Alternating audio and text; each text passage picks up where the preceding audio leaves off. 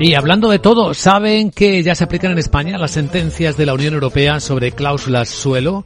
Ocurre desde la semana pasada. Vamos a verlo con nuestro abogado Arcadio García Montoro. Buenos días, abogado. Buenos días, Luis Vicente. ¿De qué hablamos? Pues a veces parece que eso, que, que la Unión Europea está muy lejos, que queda lejos de casa, pero hay que saber que nuestros tribunales no tardan en resolver de la misma forma que se hace en Europa. Ayer mismo la audiencia de Las Palmas así lo hacía, refrescándonos la idea de que las entidades bancarias tienen que pagar los gastos derivados del préstamo, como son, recuerden, el notario, el registrador de la propiedad y también la tasación, y que al cliente solo le corresponde el impuesto de transmisiones patrimoniales y actos jurídicos documentados. ¿Y qué dices sobre las comisiones de apertura, sobre las que también se pronunció el Tribunal Europeo? Bueno, pues, eh, pues que la comisión de apertura es declarada abusiva, aunque algunos no lo tenían claro, parece ser, a pesar del pronunciamiento del Tribunal de Europa. Bueno, si no hay un servicio a cambio, no ha lugar.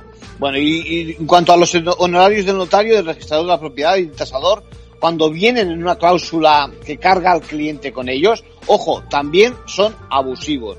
Uno ya no sabe cómo decirlo, Luis Vicente. Y también recordar que es una mala práctica que acaba siendo anulada.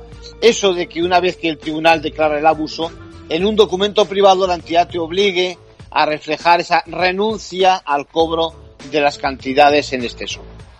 En conclusión. Bueno, pues en estos casos se obliga siempre al banco a devolver las cantidades cobradas en exceso desde el inicio del contrato junto con los intereses legales generados. Gracias, abogado.